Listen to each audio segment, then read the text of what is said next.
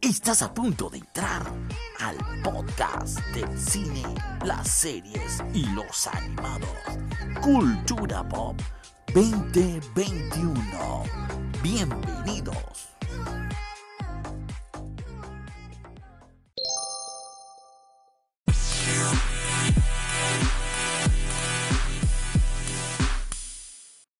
¿Cómo estamos al aire? Muy buenas tardes, Midgardianos. Estamos aquí en vivo. Y como se los prometimos, tenemos el debate de una de las mejores series y trilogías del mundo del cine, que es del director Robert Zemeckis, Back to the Future o Volver al Futuro, como se le conoció en Hispanoamérica. Película protagonizada por, por Christopher Lloyd y Michael J. Fox. Esta vez en esta travesía me acompaña Vanessa del grupo de A la chingada, mi compañero de aventuras Armando Romero. Eh, ¿Qué onda, gente? Sí, James Waffle es un nuevo elemento también. Saludos, saludos. Y finalmente, como se los prometimos, tenemos la colaboración de Pablo de Cultura Pop 2021. Gracias a todos. Saludos a toda mi gente querida de México. Les mando un abrazo y un beso desde acá, desde Panamá. Saludos a toda la gente de Panamá que nos estará sintonizando. Y pues desafortunadamente Javi de Geek Pals no pudo participar, pero le mandamos un saludo y un abrazo. Eh, una preguntita. ¿Estás transmitiendo por Instagram? No, es Facebook. Ah, por Facebook, ok. okay, ¿Y, MySpace? Eh, no, el, MySpace, el MySpace ya no, no tengo presupuesto, ya no, ya se me acabó el presupuesto para el MySpace. Metroflog. Eso ya, eso, esperen, ¿todavía existe MySpace? Sí, todavía existe. No creo. ¿Todavía Eh, existe? Todavía existe. Voy a cuenta. La verdad, viajamos al futuro y nos dijeron que esta colaboración estuvo excelente. Así que, ¿por qué fue excelente? En estos momentos vamos a ver. Y le paso la palabra a una de las fanáticas de Volver al Futuro, Vanessa. Hey, chicos. Pues miren, yo en lo personal, las películas que me gustan es la 1 y la 2. Y no sé si están de acuerdo conmigo, pero la 3 yo creo que solo fue relleno, ¿no? No sé, a ustedes qué les parezca. Bueno, Más o la- menos, pero la verdad es algo que admiro de las tres películas. No es que haz de cuenta que tienen como que el reposo ahí de que de que Marty se queda inconsciente y luego despierta, no sé, con su mamá, así pues horas después. Sí. Claro, claro, sí, tienen varios clichés, ¿no? De, no, es que eso era algo, Pero sí. eso era algo obligatorio en las tres películas, que él se Ajá. desmayara y que la mamá lo despertara, definitivamente. La, la trama, pues está muy bien, o sea, se enlaza todo, este, el PIB, el, los, el ancestro y todo eso, pues, pero sí. Sí, yo pienso que lo que pasa es que esa fue una película muy innovadora en su momento. Y si tú te pones a ver, por el momento tampoco ha habido una película que diga que, wow, el boom de las películas de, de, de, de viajar en el tiempo. O sea, ha habido sus par de películas, pero no ha tenido el impacto que tuvo Volver al Futuro, la trilogía. Y lo curioso es que era una película, una, una franquicia que casi nadie la quiso. Inclusive el mismo Disney dijo, estás loco, Ah, yo no, ajá, yo no quiero eso. Que ahora me imagino, bueno, ya tienen plata, pero o sea, ellos debieron haberse arrepentido. O sea, la plata que ellos tienen que haberán hecho con esa, con esa trilogía, ¿no? Exacto. Exactamente. Creo que sí, evidentemente, Volver al Futuro es una de las sagas del cine que se han vuelto parte del culto en el ámbito social. Pero vamos a empezar por cómo empezó todo esto, que fue la primera película, y voy a decir algo de la sinopsis. Recordemos que el estudiante promedio, Marty McFly, interpretado por Michael J. Fox, tiene una vida un poco que él considera aburrida debido a que, pues considera que su familia es rara. Ejemplo, eh, aún ni siquiera se explica por qué su madre está casada con su padre porque el padre, el padre de George McFly es una persona demasiado insípida y siempre le decían, Un, un cre- nerd. Todo creo que- sí, creo que creo que sinti- que mi que mamá empezó a salir con él porque sintió lástima porque el abuelo lo atropelló. Y prácticamente, Entonces, ¿no? Después de ver que el vecino Biff Tanner siempre está bulleando al pobre George McFly y en la escuela el mismo maestro, creo que era el director, que es una es, es un castrante ese hombre. Entonces se relaciona con el do- famoso doctor Emmett Brown, al que consideran loco, pero que logra inventar una máquina del tiempo con un vehículo, el famoso DeLorean. DeLorean. DeLorean. Un, un, un datito curioso de eso es que ustedes saben que el DeLorean no iba a aparecer. Lo que iban a utilizar para viajar en el tiempo iba a ser una Un refrigerador, un refrigerador. Pero Sí. al ver que eso podía ser un peligro para los niños, porque me imagino que ellos ya sabían la, la fama que iban a tener de que se podían. Ojo, eso era antes con con las, con las refrigeradoras ahora, ah, digo las de antes, que se podían cerrar. Yo creo que las de ahora tú puedes hasta con, con el aire las abres, pero creo que fue la mejor decisión de haber tomado ese auto Sí. para, para eso, tanto como por lo de la refrigeradora y por lo de la fama que le dieron al carro también. Claro, de hecho, eh, hay otro datillo curioso, es que eh, Mustang les ofrecía como 75 millones Ajá. porque lo cambiaron el DeLorean, pero el, pues el Doc dijo, no, el Doc no maneja un Mustang. No maneja un Mustang, exactamente. Y que, oye, oye, y hasta la fecha, después de esa, como dato curioso también, después de esa increíble saga, ¿quién volvió a ver un DeLorean en el mercado? No. Jamás. Nadie. No, no, no tuvo, no tuvo ese boom. El O sea, hype. fue en el momento solamente. Yo te puedo decir que eh, aquí en Panamá habían dos, igualitos grises y todo, eh, pero pasaban desapercibidos. Nada más en los eventos tú los veías por foto y hasta hace un año vi uno que este, lo tenían estacionado y lo estaban vendiendo, señores, lo estaban vendiendo en 100 mil dólares. Yo dije, wow, imagínate. Se fue Frank. Se fue. Si, no- si nos, si nos ponemos a platicar sobre qué cambios hicieron en la película, creo que el más importante fue el hecho de que pusieran a Michael J. Fox en vez de Eric Stoltz. Sí. Porque, pues, bueno, al principio pues querían primero poner a, a Michael J. Fox desde un principio, pero él estaba ocupado, pues entonces Eric Stoltz era la, la segunda mejor opción, pero, pero pues decían que simplemente no daba para el personaje. Pues de hecho también el que estaba ahí en, en Veremos era el... Ay, ¿cómo se llama? Raúl DiMaggio, el de. Karate Kid.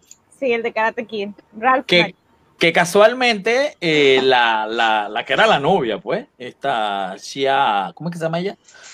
Ay, se me escapó el nombre. La que hizo el papel de Claudia después. eh, la de Karate Kid, eh, Elizabeth Shue, Ujú. ella es la que hace las dos después, la tres, la dos y la tres. Ah, Ella es la de Karate Kid, es ella que, para los que son fan también de la saga de The Boys, es la que era la, la gerente Sí. en The Boys. Sí, sí. Y que, spoiler, puede que salga en la tercera de Cobra Kai. sí, Como, con su Sí. papel. algo ahí se vio. Sí. Esperemos, esperemos. Esperemos ver Ojalá, a esta, a esta ojalá. actriz Ojalá. en, Oye, en Cobra Kai.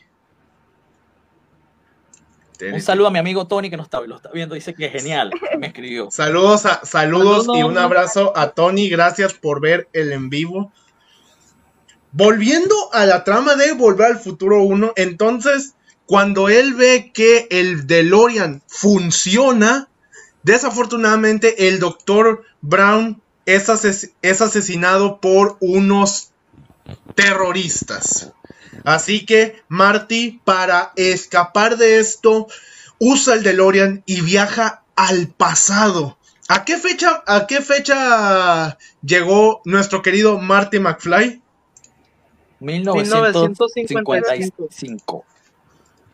Mil no- a 1965 y entonces se encuentra con nada, 55. 55, 50. Ra- rayo- rayos, Martí. Ahora tenemos que cambiar las fechas, si no, esto se va a crear una paradoja temporal, como diría el doctor Brown.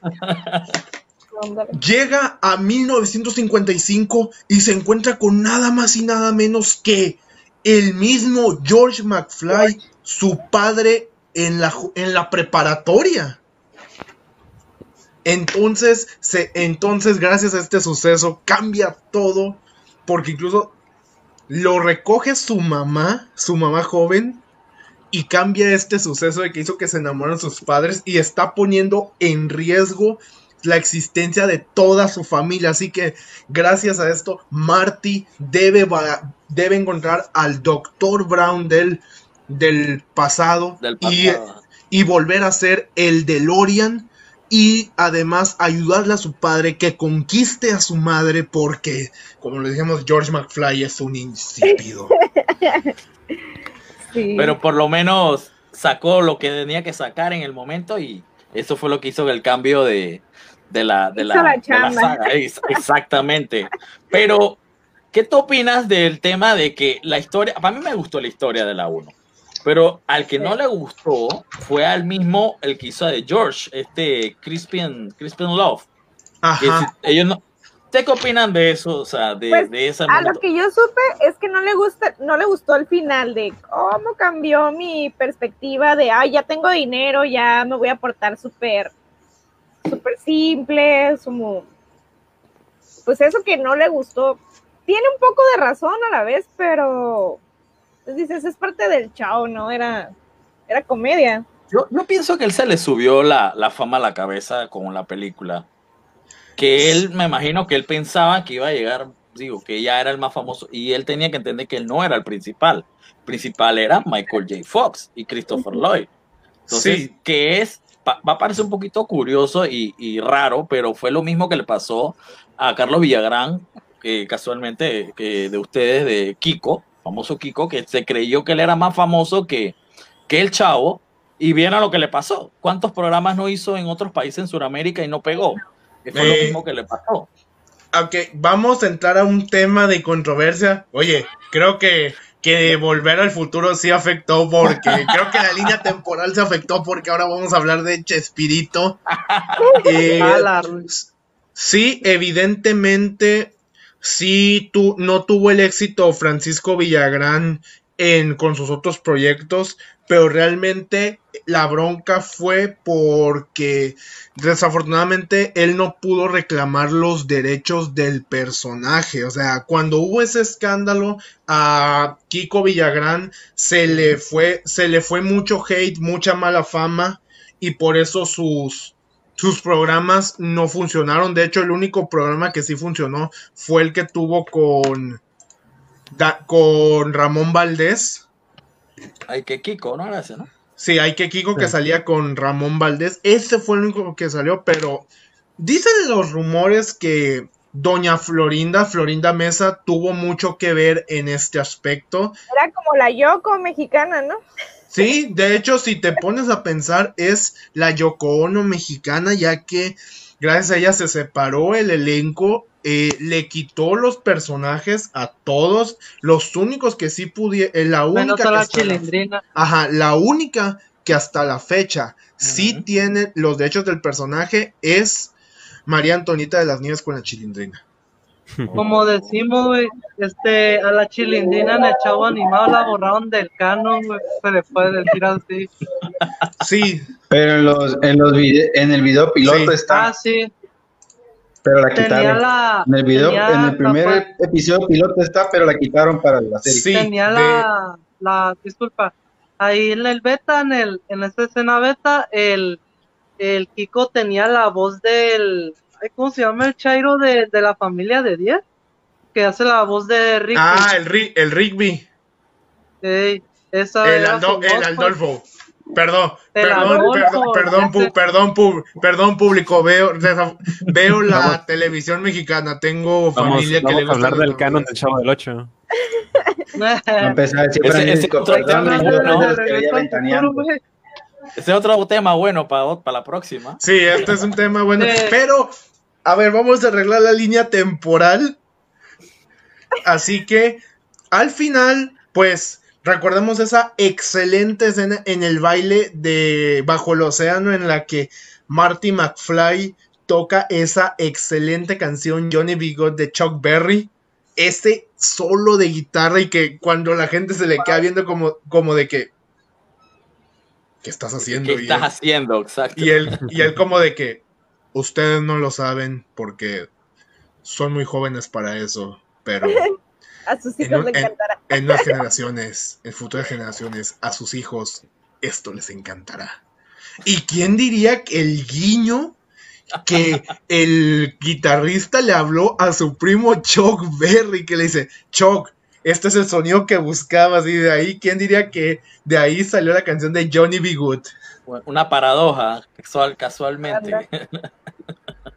Pero entonces, dígame algo aquí. Si usted fuera Ma- eh, Martin en ese momento y viajaran, ¿qué canción usted le, harán po- le pondrían a esa gente del pasado?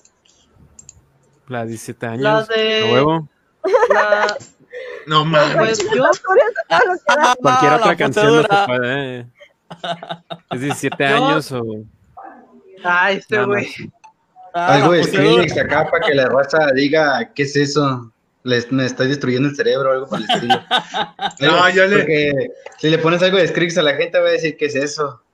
Yo les pondría, yo, les pondría Judas de Fósil, la verdad, para que vean lo que es el verdadero rock and roll. Ah, yo creí que Judas de Lady Gaga. No es mala idea, ¿sabes?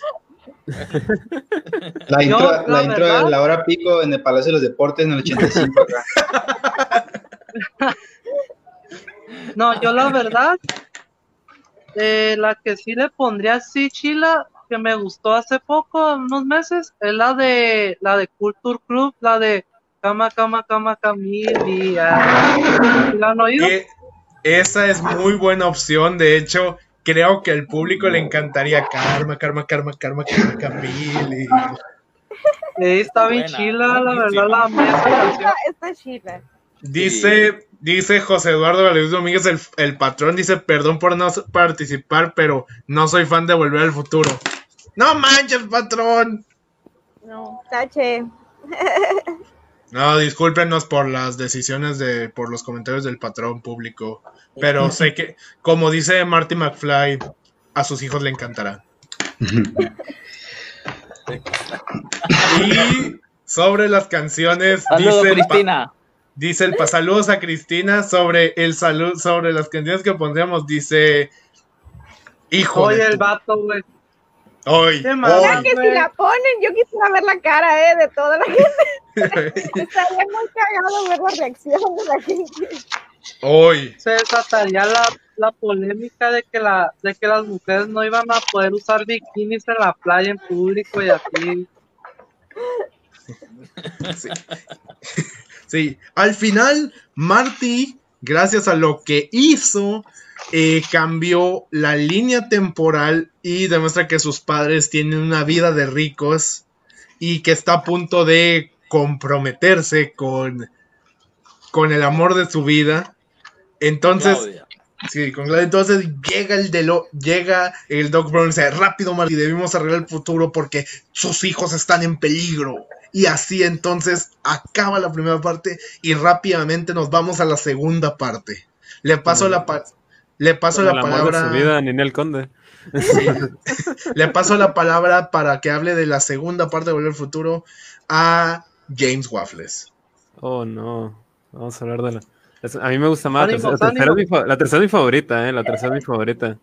Pero pues ya, es la segunda, ¿no?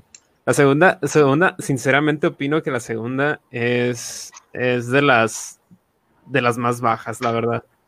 No, yo sé que muchos son súper fans de la segunda y prefieren la segunda por mucho tiempo, pero siento que es simplemente una, un, o sea, comparación de las otras en cuanto a la trama, creo que es, es muy, te avientan muchas cosas como que muy, muy, eh, Muy flashy, por así decirlo, muy flashy, por así decirlo. O sea, es como que van al futuro y te, te avientan todas esas cosas que van al futuro y pues mucha gente se fascinó por esas escenas, pues es como que, ah, se imaginan que el futuro es así y todo eso, pero en cuanto a la trama, por así decirlo, fue en la película donde más hoyos, más agujeros hubo en cuanto como que a viajes en el tiempo, todo eso, por así decirlo. eh, principalmente con el viaje en el que el viejito ese se va al, al pasado a, mover todo, eh, ya para ese punto ya todo hubiera estado mezclado, eh, no hubiera punto de retorno, como que hubo muchas fallas en la segunda, pero, Sí. pero abro debate para que, para que hablen, hablemos al respecto, porque también la segunda era mi favorita cuando estaba chamaco, pero más que nada por las escenas del futuro. Eh, Ay, yo tengo una curiosidad ahí, mira. Ah, bueno, no sé si saben que en el momento que Pip, el viejito, el, el del futuro, eh, pues regresó en el tiempo. O sea, es una escena que no agregaron a la película, pero este, él, él está ahí cuando regresan en el tiempo a 1955 para que le dé el libro. Y Ujú. ha de cuenta que mira que llegan otra vez a su tiempo al 55 y desde atrás de un carro él se está fijando y de la nada está como que, oh no, ¿qué me, ¿por qué me estoy muriendo? Y pues así está como se queda y desaparece de, de la nada, pues así. Ajá, era como, cómic- como a Marty. Ajá. Era una, escena, una escena que no salió. Así es. Ajá. Y en el cómic explican eso porque ha de cuenta que el Doc Brown de la línea donde Pip ganó pues todo lo de lo de la quiniela, eh, pues él él descubre que, o sea, que el Pip de, de ese presente lo de- le descubre que tiene una ah, pues una máquina del tiempo y lo envía este no te, te tenemos cor- acorralado que no sé qué tanto pues ellos estaban, pues él y sus aliados con el Doc, y pues sí, tengo una máquina del tiempo, y era un refrigerador, y ya de cuenta que, oh sí, por fin voy a ver a mis familiares, y el Doc lo manda al pasado del, del viejo oeste, al Pip, y, le, y se encuentra con su, con su abuelo, y empiezan a, hey, hey, yo, yo soy tu familiar, amigo, que no sé qué tanto, y el, y el sujeto le dispara en la, en la cabeza, y es por eso que, que el viejito se desaparece de la existencia. Mm. wow, qué, Sabías. qué excelente curiosidad. Y hablando de curiosidades, Sí. creo que nuestro compañero Luis Enrique tenía algunas otras curiosidades. Eh, ¿Qué nos puedes decir sobre otra curiosidad, Luis Enrique? O como te Ah, pusiste el señor de, la- los placeres. De, la- de las dos, de las dos. Tengo varias curiosidades de la, de la 1, de la 2 y la 3.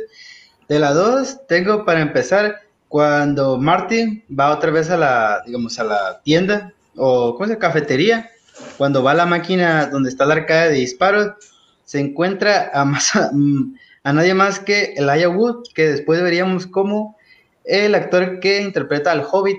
Es el niño de los que traen esa como gorro todo raro, como amarillo. ¿Sí ¿Saben Sí. cuál, cuál les digo?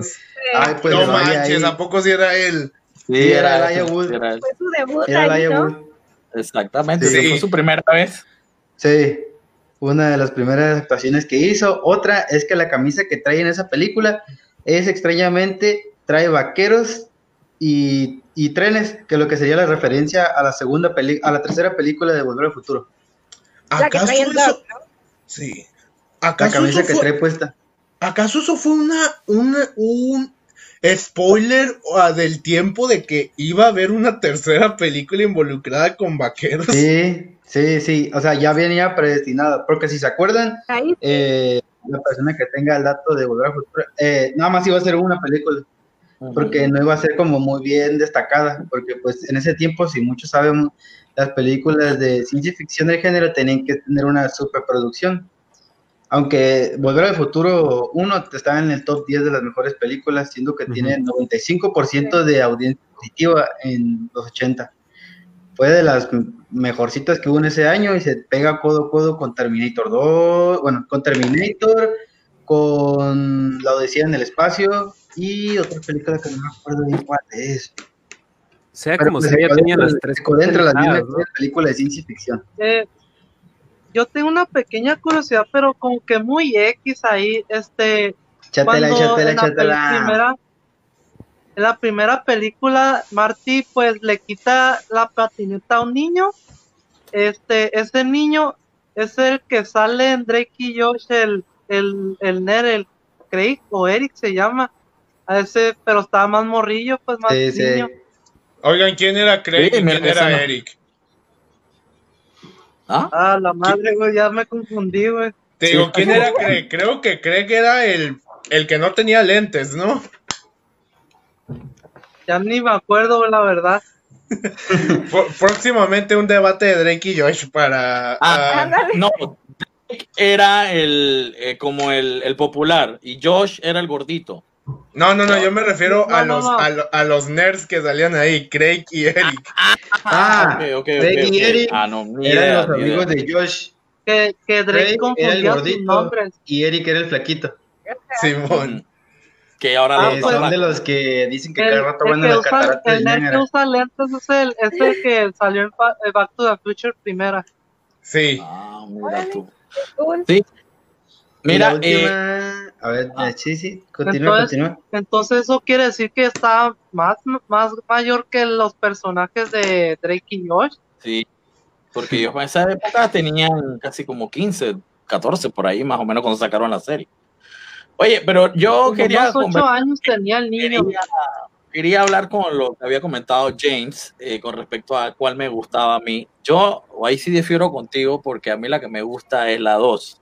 Digo, la 1 me gusta porque era la innovadora, por lo del carro, por la trama, que fue muy buena, me gustó bastante. Pero la 2 creo que es el sentimiento ese del futuro, que en esa época uno tenía como un pensamiento diferente de cómo iba a ser el, el tiempo.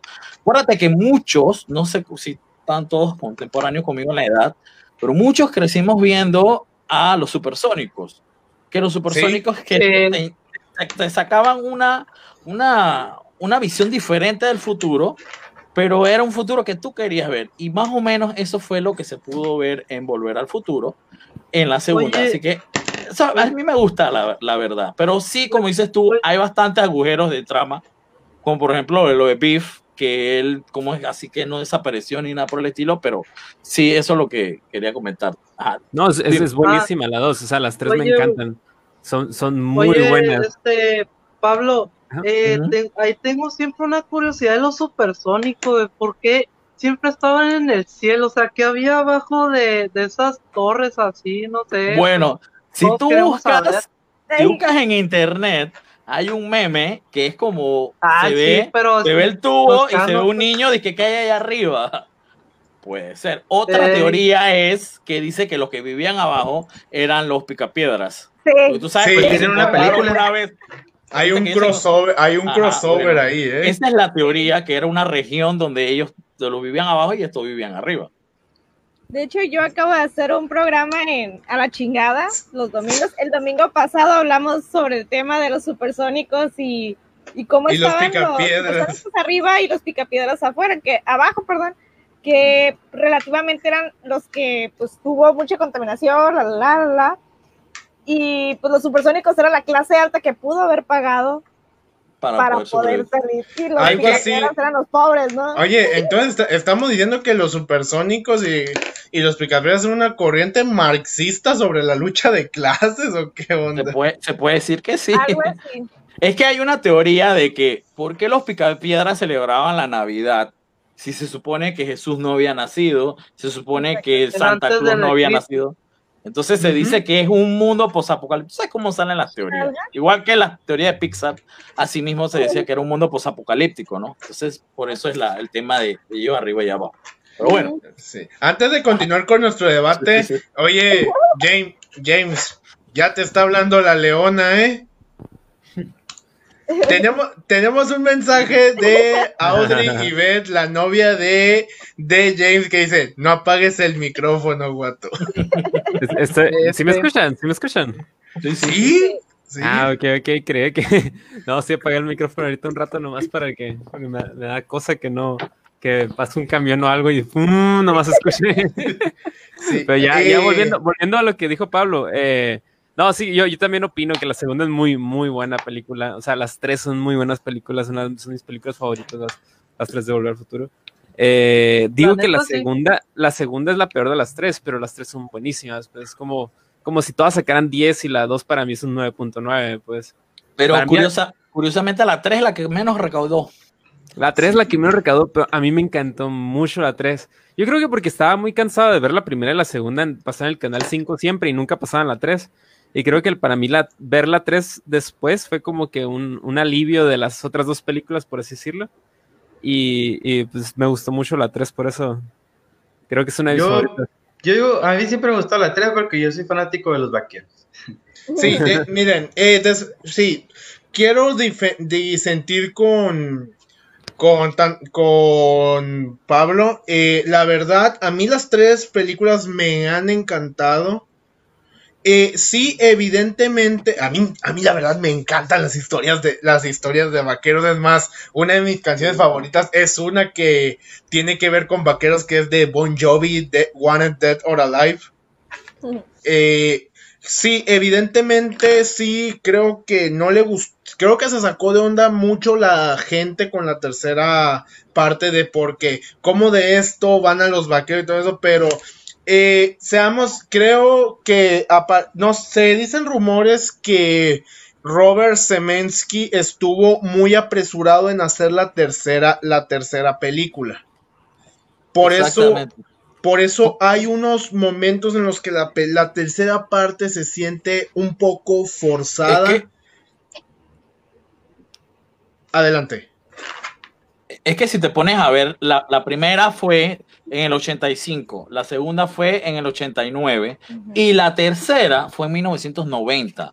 O sea, entre la 1 y la 2 hubo, ¿qué? Cuatro años. Y entre la 2 y la 1 y la 3 hubo solamente un año. O sea, que no les dio como ese tiempo para hacer una... Que no está mal. A mí me gusta. Una de las escenas que más me gusta, que inclusive yo la recreaba con mis juguetes, era la del tren empujando el DeLorean. O sea, yo cuando era niño, yo quería un DeLorean. Entonces, También yo estrella- tenía- También Ajá. estrellaban los carritos. Ah, exacto. Sí, o sea. exacto. Esa era una emoción muy grande, por eso Mira, es que no- a mí nomás me encanta para- esa película. Ajá. para reiterar, para reiterar que sí me gusta la 2. Les traje algo. no, eh, ya te creo. aquí, a ver si alcanzan a ver. Si saben de, sí saben de dónde, de dónde viene eso, ¿verdad? Ah, Ay, perro. Wow. ¡Guau! Tienes el periódico. ¡Wow! En primera plana. De Martin Fly arrestado. Y creo, creo que viene también aquí la, la otra primera plana. donde Este que está, donde agarran al, al doc, Ajá, creo que sí. que lo meten preso, que lo meten en el manicomio o lo que le dan el reconocimiento. ¿Cuál de la No, pero Fíjate, no viene, parece que no fíjate viene, que viene hablando esto. sobre esa portada Ah, del, padre. Del futuro de. Está muy padre, la verdad, Es el- del futuro de Doc Brown. Cuando aparentemente se sacrifica el mismo Doc Brown. Eh, yo la vuelvo a ver, la verdad. Eh, creo que Volver al Futuro 2 es una de las mejores secuelas en el mundo del cine. Ver cómo se sacrifica el, el doctor y te queda ese, ese hueco en el estómago de que, ¿qué va a pasar? ¿Por qué? Pero entonces llega esta carta y te le, que le dice a Marty, Marty, estoy bien, estoy en tal, en tal tiempo, vivo una vida plena y feliz, no me busques. Entonces, en la tercera película que lo va a buscar, le dice, y es lo que me encanta con lo de las paradojas temporales de esta película, que le dice, Marty, creí haberte dicho que no me vinieras a buscar, pero me alegra verte. Ese genial reencuentro entre Marty y el Doc es muy emotivo. Y después ese momento cómico en el que le dice, tenemos que buscarte una mejor ropa. ¿Quién fue el idiota que te dijo que te vistías así? Eh, fue usted, Doc. Sí, sí, sí. Y otra cosa que me gusta de esta película es que por fin el, doc, Bra- el doctor encuentra el amor en esta campesina, en la, la- Clara, creo que se llamaba la, la- la- el personaje. La, la maestra. la- Sí, en el cual, y es lo que más me, me, eso me gusta, o sea, la, creo que la 3 tiene un poquito más de comedia, que le dice, eh, ah, es tal persona, ¿la conoces? Sí, de hecho la usamos como burla porque, co- porque murió tirada de un acantilado, la usamos como burla porque queremos que a nuestros, que a nuestros maestros les pase eso. Exactamente. Pero eh, el dato curioso ahí que otras películas o otras series, por ejemplo Dark, si tú, por ejemplo, Dark, que si tú cambias el tema del tiempo o algo, un suceso, pasa algo extraordinario. Acá en este caso no, en este caso mira que ella no murió y no pasó nada realmente en el futuro. Entonces ese es algo también un tema de la paradoja de esa película. Otra, otra paradoja que yo quiero decir es que en el tema del carro, habían, o sea, hubo un momento que hubo tres carros, creo que fue en la tercera, al mismo tiempo, no, en la segunda fue. El que estaba enterrado. Sí. El que, el que no servía y creo que el que estaba viajando también. Había, o sea, hubo tres carros en ese, en ese, en ese momento. Entonces, lógico, no podías que buscar el carro ya así por así, porque la verdad es que entonces no ibas a, ibas a terminar la película rápido. Así que había que darle un, toque un poquito más de larga a la película, ¿no? Entonces, esos son los temas, las paradojas en estas películas que a mí me encanta, me encantó bastante eso.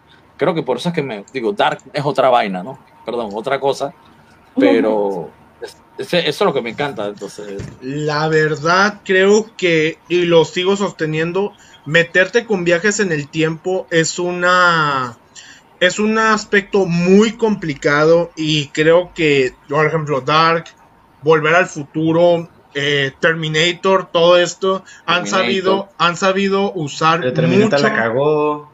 Dragon Ball. Sí, Dragon, Ball. en los viajes. No, no, no, espérate. Terminator está bien hasta la 1 y la 2. Las otras para mí nunca han existido. Hay otras más. Eh, es, ajá. Ah. se supone que ya dijo el director que es uno y dos me gusta. y Destino Oscuro. Las demás ah, a mí la verdad la de Christian Bell me gusta un poquito. están curadas, están, están, palomeras. A cuatro.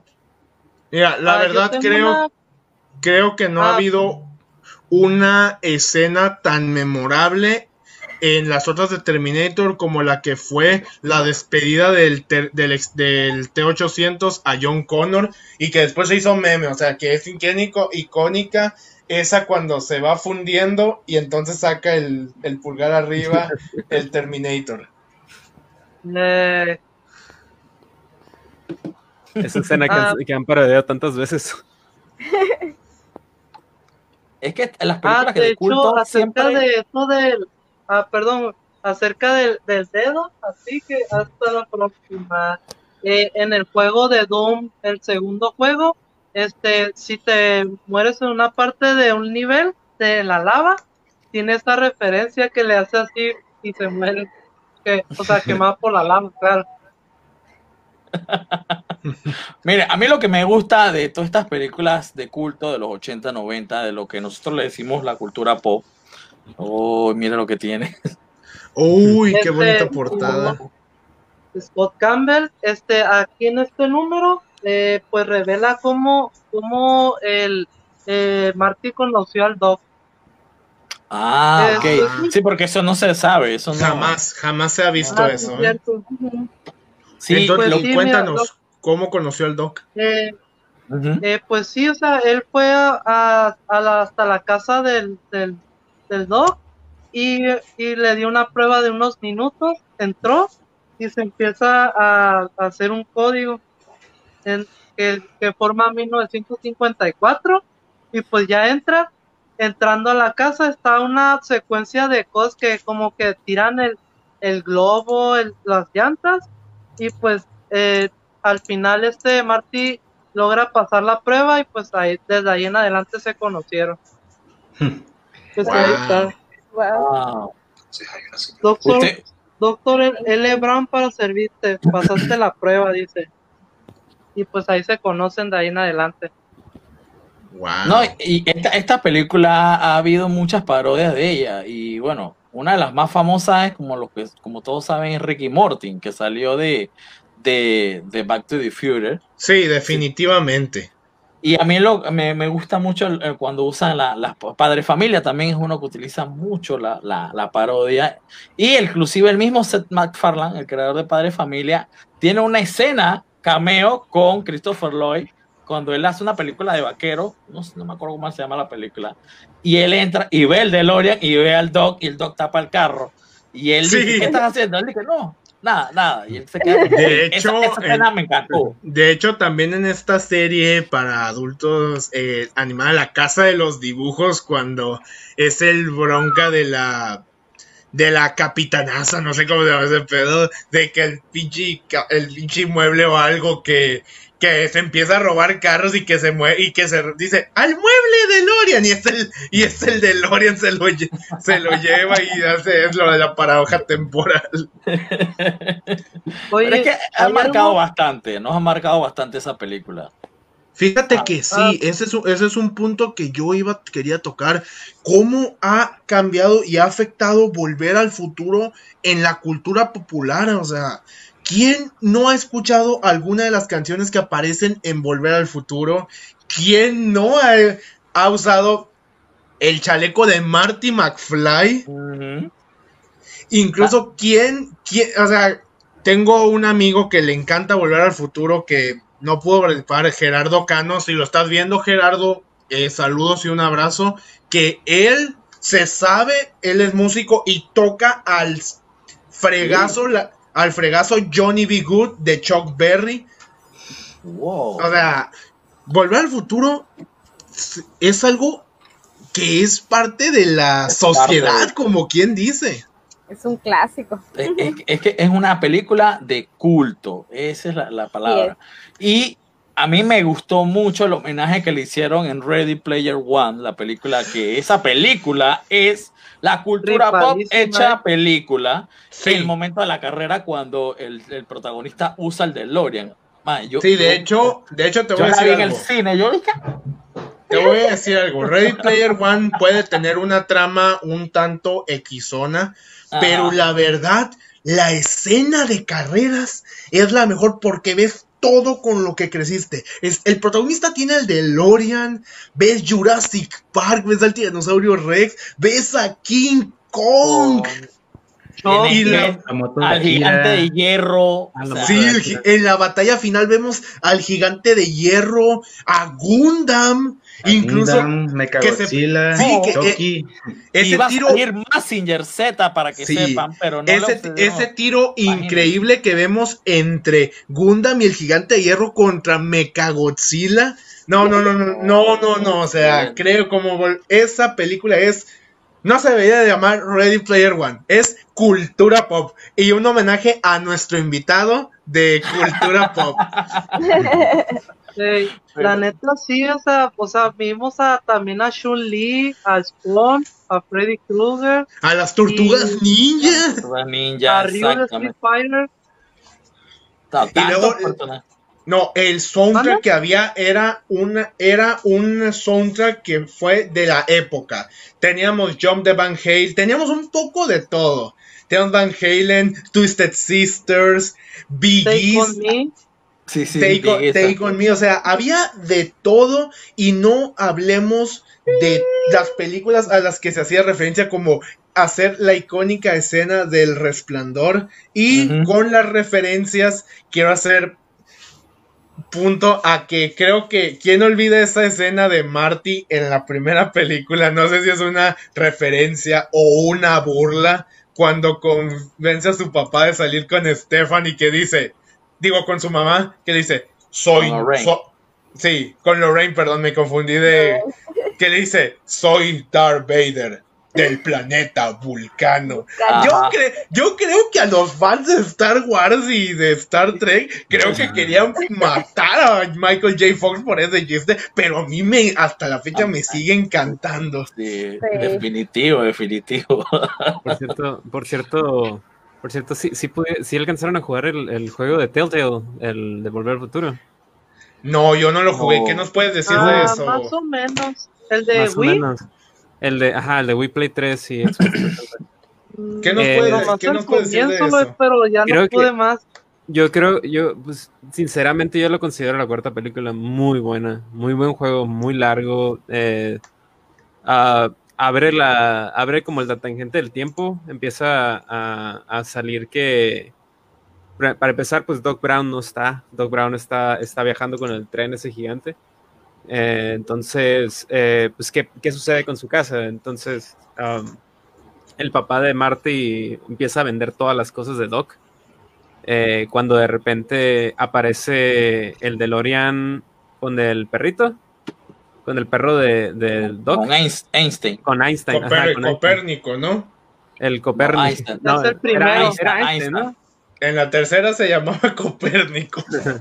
Pues Ah, aparece mira. el DeLorean, el DeLorean con el, con el perro del Doc y tienen que, tienen, descubren que, que hubo una falla en- dentro de los, de los DeLoreans, que ciertos DeLoreans empezaron a aparecer durante varias tangentes en el tiempo, eh, como que se llegaron a perder, por así decirlo, como que cuando viajaba un, un DeLorean eh, no iba directo al punto, o sea, por ejemplo, en algunos viajes, por ejemplo, cuando iban de 1985 a 2015, por así decirlo, eh, que no se iba directo, sino que cambiaba de ciertos puntos. Fue en 1985 y se movió una tangente a, a otro, a otro lugar y volvió al, al lugar. Por ejemplo, con el caso de Einstein, es de que no, no fueron esos solo dos minutos, mientras el, el carro, lo que ellos vieron dos minutos, ese carro se fue a otro lado y se, se regresó a, a esa, a esa tangente del tiempo. Como que se Mm. va a diferentes, diferentes eh, dimensiones, por así decirlo. Entonces agarran como que la teoría de multidimensión con viajes en el tiempo y crean una nueva tangente en el tiempo en el que, en el que todos los DeLorean está apareciendo en varios lugares. Entonces, lo que hace Marty en ese entonces, pues es, es usar ese, ese DeLorean para viajar otra vez en el tiempo y verse con Doc otra vez y continuar la historia. De hecho, no me acuerdo muy bien porque hace mucho que, que jugué ese juego. Eh, creo que hay muchas referencias a, a- al libro de. ah, ¿Cómo se llama ese libro de, de donde a todos los observaban? Creo que era 1900. ¿Cómo se llama? 1984. Creo que sí. Ajá, el que le hacen, el que sale en el comercial de Apple. Sí, creo que Jobs? 1984. Ajá, Sí, creo, creo que sí. Ajá, entonces eh, es muy buena, muy buen juego. Eh, si no son, si no son fans de los juegos, pueden ver todos los cutscenes en, el- en YouTube, toda la historia. Y la neta sí se lo recomiendo. Muy buen, muy buena historia de Volver al Futuro. Y sí, sí la Ah. tomaría yo como una cuarta película y que sí está como que al, al, al, al nivel de las, de las tres películas, no como las secuelas de, de Terminator. No, no vayamos a entrar en temas de controversia. Y hablando de la cuarta película, qué bueno que tocas ese, ese tema, Guato. Eh, como saben, siempre se ha especulado sobre una cuarta película de Volver al Futuro o un remake. De hecho, el mismo Robin Semensky ya lo dijo. Yo no quiero una cuarta película de. Volver al Futuro. A mí lo que ustedes vieron en las tres películas de Volver al Futuro es lo que es, ahí terminó, pero como Universal Studios es la que tiene los derechos de Volver al Futuro, le está soltando feria a Robert Semensky para que haga la cuarta película y aún así Robert dice no. Así que abro tema de debate. ¿Les gustaría una cuarta película de Volver al Futuro? Pues estaría Pues, interesante sí. como la comenta aquí James, pero según yo tengo entendido que eh, eh, Robert y Bob Gale, que es el guionista, tienen los derechos de las películas y ellos dijeron que no.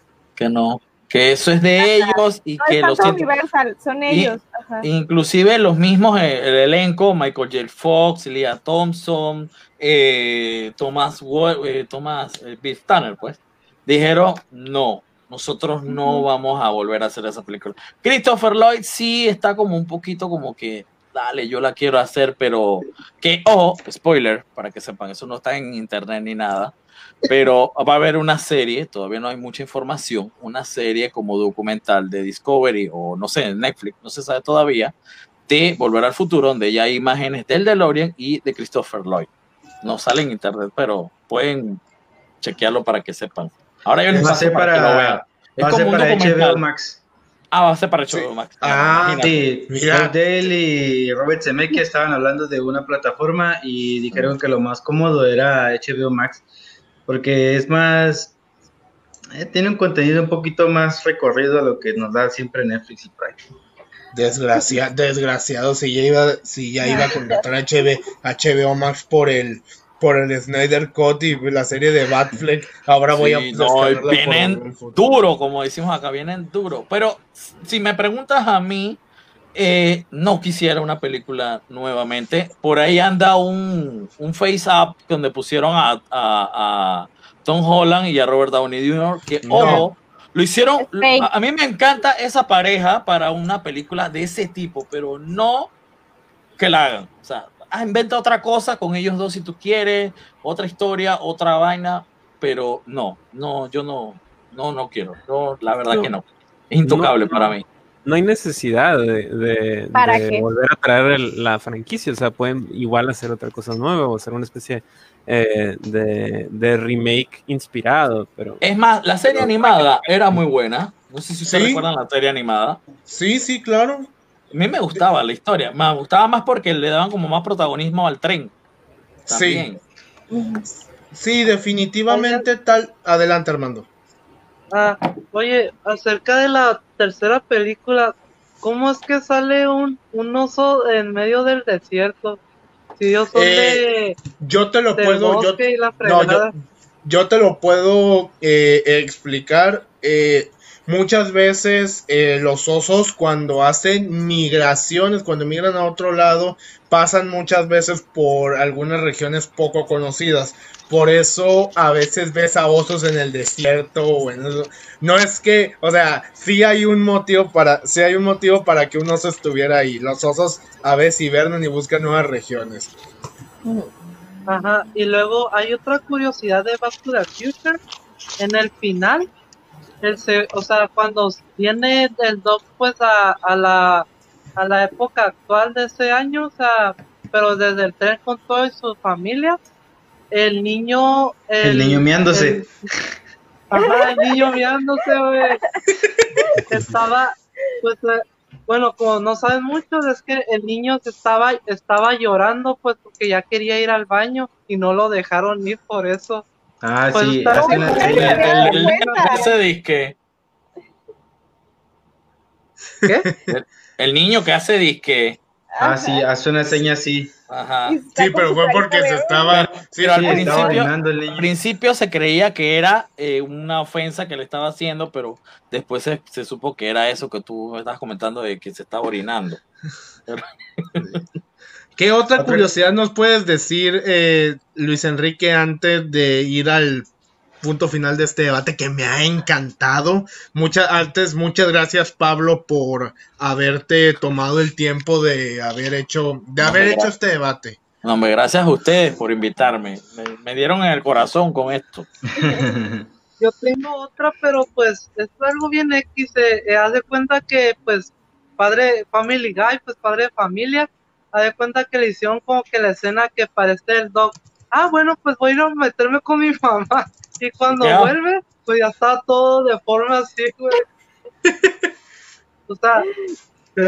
Es que, es que hay algo que destacar de, de, de Seth MacFarlane. Él es un, un conocedor, o sea, sabemos que él es un, un productor y todo, pero él, él reconoce y admira mucho la cultura pop en el sentido de las películas estas. Él es fans y antes que Disney comprara Star Wars, él hizo, le pidió a Lucasfilm, compró los derechos en el momento para hacer una serie. No sé si está la- ustedes la llegaron a ver, una serie de como de cuatro o cinco capítulos de, de Padre Familia basado en Star Wars. Ah, sí, cómo no, inolvidable. Eh, entonces, él admira mucho ese tipo de, de- de películas porque él reconoce y él lo dice. A mí me encanta esa película. Porque sabemos, estamos claros que ahorita las películas de ahora son buenas, muy buenas, tienen, me gusta, pero estamos con el tema de las pantallas verdes, que eso le quita mucha gracia a las películas con, con los actores. Lógicamente, una persona que la ve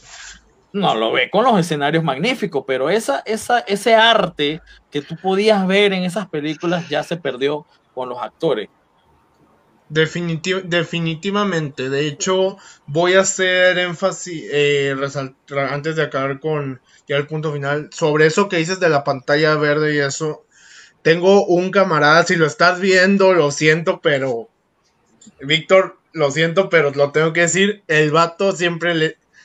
Él sabe que me gusta DC Comics, le tira mucho a DC y dice, no, que esto tiene mejor CGI que DC, que no sé qué, y, le, y ya le puse, ah, o sea que tú consideras que lo que importa en una película es el CGI.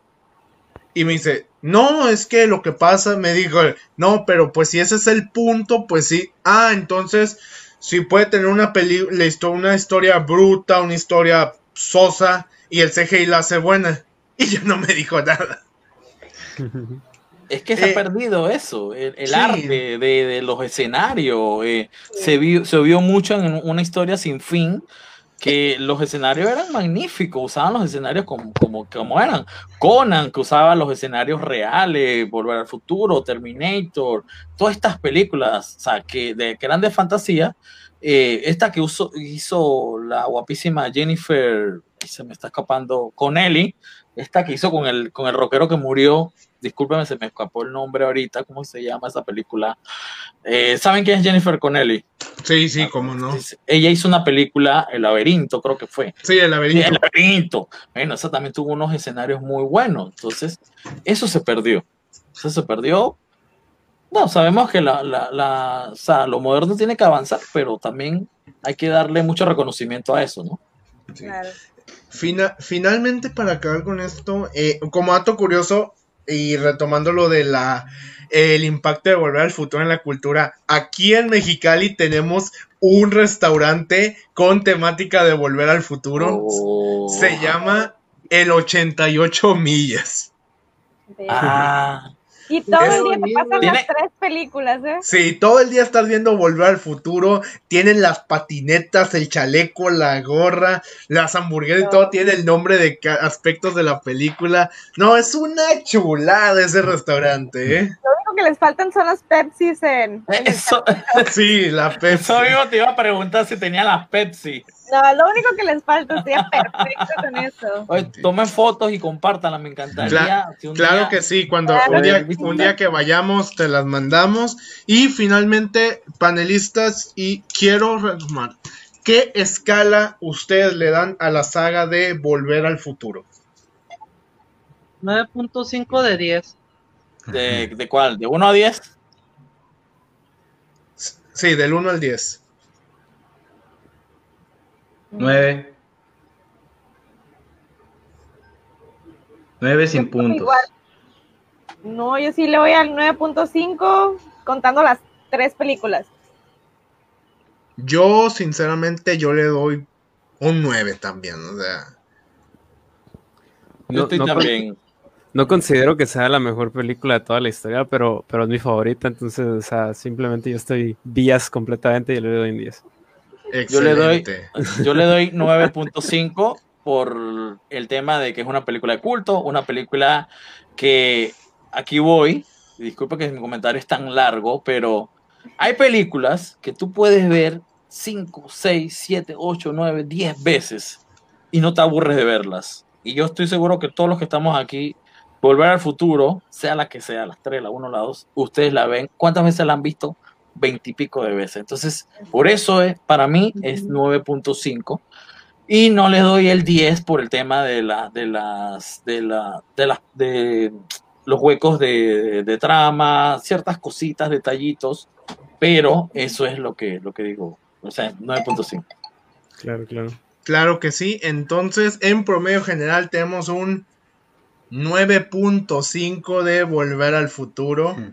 Y mis guardianos, habemos terminados Francisco. este. Mande. Me da chance de decir unas curiosidades. Como llegué Ah. tarde, pues las apunté. Échatelos, papá. A ver, pues. No, ya no Son se unas puede. cuantas. Una de las primeras que quiere decir es que al inicio de Volver al Futuro, como muchos sabemos, no iba a ser un DeLorean. Este güey se fue. Se Bueno, fue. ya, eh, Bueno, Sí, lo quiero decir una curiosidad. Quiero Dijo- decir una curiosidad. el Frank ya lo cayó. El jueves, ey, ¿Qué pasó, cabrón? Yo no, yo no, yo no soy tan. Dijo, no, ya, ya, ya. Ahí viene, ahí viene, ahí viene. Ahí viene, ahí viene. chicos, el jueves 22 de octubre cumple años está y Lloyd. saque. Es como que, ah, qué presión. Jueves 22 de octubre, cumpleaños Christopher Lloyd. Christopher Lloyd. Lloyd. Ajá, y ese día es Así es. considerado Sí, el día El de día de volver al Así es. futuro. Los invito también a ver el, eh, a jugar el juego de Telltale. Eh, a ustedes ya les mandé el, el link de YouTube. Son seis horas de contenido. Eh, todos los fans consideran que es la cuarta película, entonces eh, si quieren verse un seis horas de Volver al Futuro eh, y lo que hubiera sido una cuarta película, adelante. Echa, échate las curiosidades, Luis Enrique, antes de que te, antes de que te cortes. El único que voy a decir ya porque me agüité fue que en la fotografía del Doc y Martin marca las 8 con 8 y es una referencia a las 88 millas del DeLorean. Sí, de hecho. Eh, bueno, ahora sí, mis guardianos, habemos terminado este debate y ahora recordemos agradecerle a cada uno de los panelistas y a Pablo de Cultura Pop nuevamente por haber hecho este genial debate. Ahora, como saben, los, anun los anuncios. Eh, en dos semanas eh, vamos a tener una semana del mes del terror. Tenemos un tenemos miércoles, jueves y viernes debates. De, en dos semanas, miércoles tenemos debate de Tim Burton con Oh, la, en, la colabora, en la colaboración con el Alex Show de Alejandro Guerrero. Eh, tenemos el debate de uno de los superhéroes más míticos de DC Comics, Batman. El mejor, Y- mejor dicho. Sí, sí, modestamente, sí, el mejor. El mejor. Y, y el... No, no, no, Batman. El 30 de, de octubre tendremos eh, un en vivo hablando sobre el cine de terror, todo, todo lo que ha impactado el cine de terror. Y finalmente, el 31 de octubre, nosotros tendremos nuestra dinámica de Halloween con nuestros amigos de Freaks Place for You, Lucky Socks Mexicali, Panquecita Pins. Eh, todos los colaboradores les estaremos trayendo so- regalos, sorpresa y dinámicas para el día de Halloween. Wow. Y- Buenísimo. Y pa- para conmemorar el mes del terror, el primero de noviembre, domingo, iremos a la chingada. No que nos manden. O sea, vamos a ir al programa de a la chingada. Que les vaya bien, iba a decir. No, nos va a ir muy bien, ¿eh? Nos va a ir muy bien en la chingada. ¿eh? Yo no voy para allá. Sí, y, sí, y finalmente, el 6 de noviembre, tenemos una colaboración con esta excelente youtuber y que tiene un programa de radio en México, Friqueando con Dani. Wow. Wow. Sí, Buenísimo. se vienen, se Buena vienen cosas. Tienen buenos proyectos. Sí, se vienen cosas muy buenas y esto es para cada uno de ustedes, el público que nos está viendo. Esto es de ustedes, para ustedes y por ustedes. Ahora sí, vámonos a mi sección favorita, que son los saludos. Saludamos a Tony Denise, saludos y un abrazo. Desde Panamá. ¡uh! Saludos. Saludos a André- Andrés Echeverría, mi queridísimo homie, compañero de la universidad. Saludos y un abrazo. José Mendieta, saludos y un abrazo. Ah, saludamos otra vez al patrón que no le gusta volver al futuro, pero no, en serio. Quiero resaltar, quiero recalcar. Qué mala referencia diste sobre qué canción le vas a, le vas a poner en el pasado. No, Mira, no, en serio. güey, patrones, lo que te pierdes. Y te va a matar, güey. Te va a matar. Cristina Ordóñez, saludos y un abrazo. Saludos. Hortensia Allen Brown, saludos y un abrazo. Y Saludos. fi- Brown. Finalmente saludamos, le damos un abrazo a Audribet, a, a, a Jime Kai. Ah, pues sí, es tu, es tu, es tu morra, güey. Pero dale con emoción, que parezca, que parezca que la quieres, no seas Dile que ojete. la amas. Ay, ay. Y dale un beso. Ya, ya mando un besito. Mando- mando Huevo. todos los, y, y todo lo que me sobra. No, pues la tiene, oye, la tiene ahí al lado, tiene que decir todo eso. Eh, Me Me, cuel, me cuelga, sí.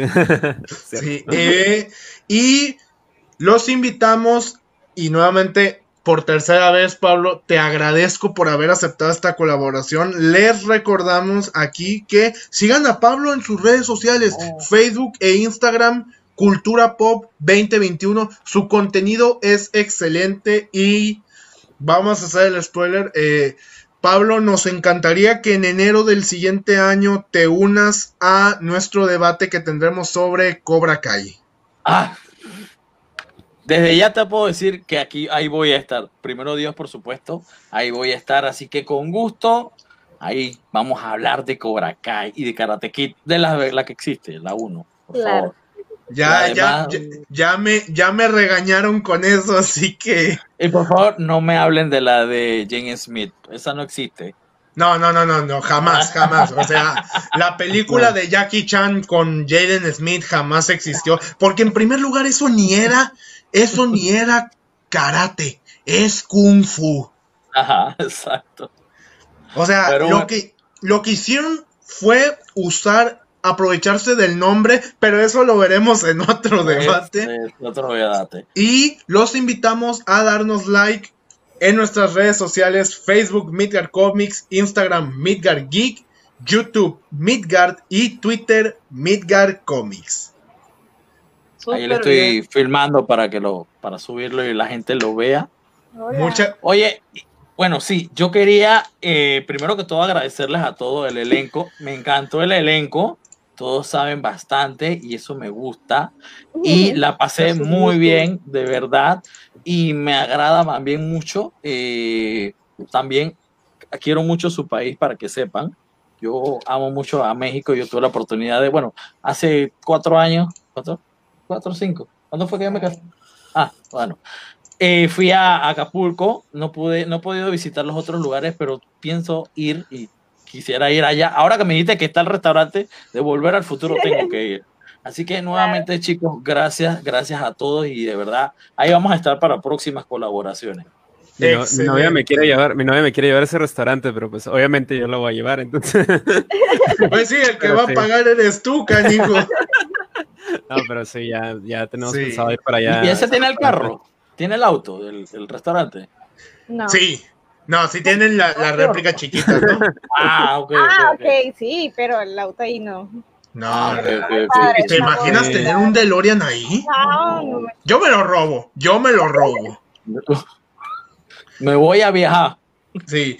Bueno, Midgardianos, nos vemos en dos, sema- en dos semanas porque pues agarré trabajo, eh, agarré trabajo y nos organizaremos en los en vivos próximamente, pero nos vemos en dos semanas. Hasta la próxima. Adiós.